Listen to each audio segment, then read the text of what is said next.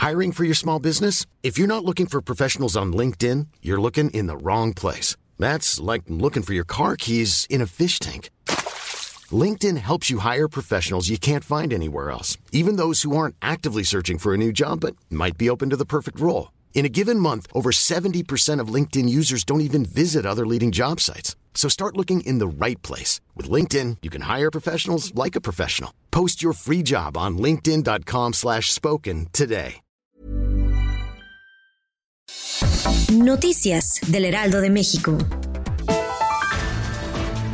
La jefa de gobierno, Claudia Sheinbaum, aseguró que la Ciudad de México reforzará las medidas en contra del coronavirus, pese a que la ocupación hospitalaria en las clínicas donde se atiende a los pacientes con este mal aún se encuentra por debajo del 50%. Debido a esto se cancelará el programa Reabre, el cual permitía a los bares, antros, cantinas y salones de fiestas operar como restaurantes o fondas.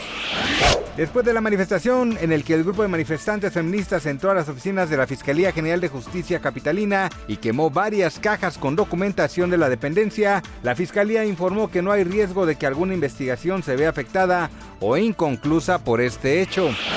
Los primeros voluntarios para probar la vacuna contra el coronavirus de la empresa china CanSino acudieron por la mañana al Instituto Nacional de Ciencias Médicas y Nutrición Salvador Subirán. El fármaco se encuentra en la fase 3 de experimentación, la cual consiste en la aplicación en seres humanos para determinar que no sea un riesgo para las personas que la reciban.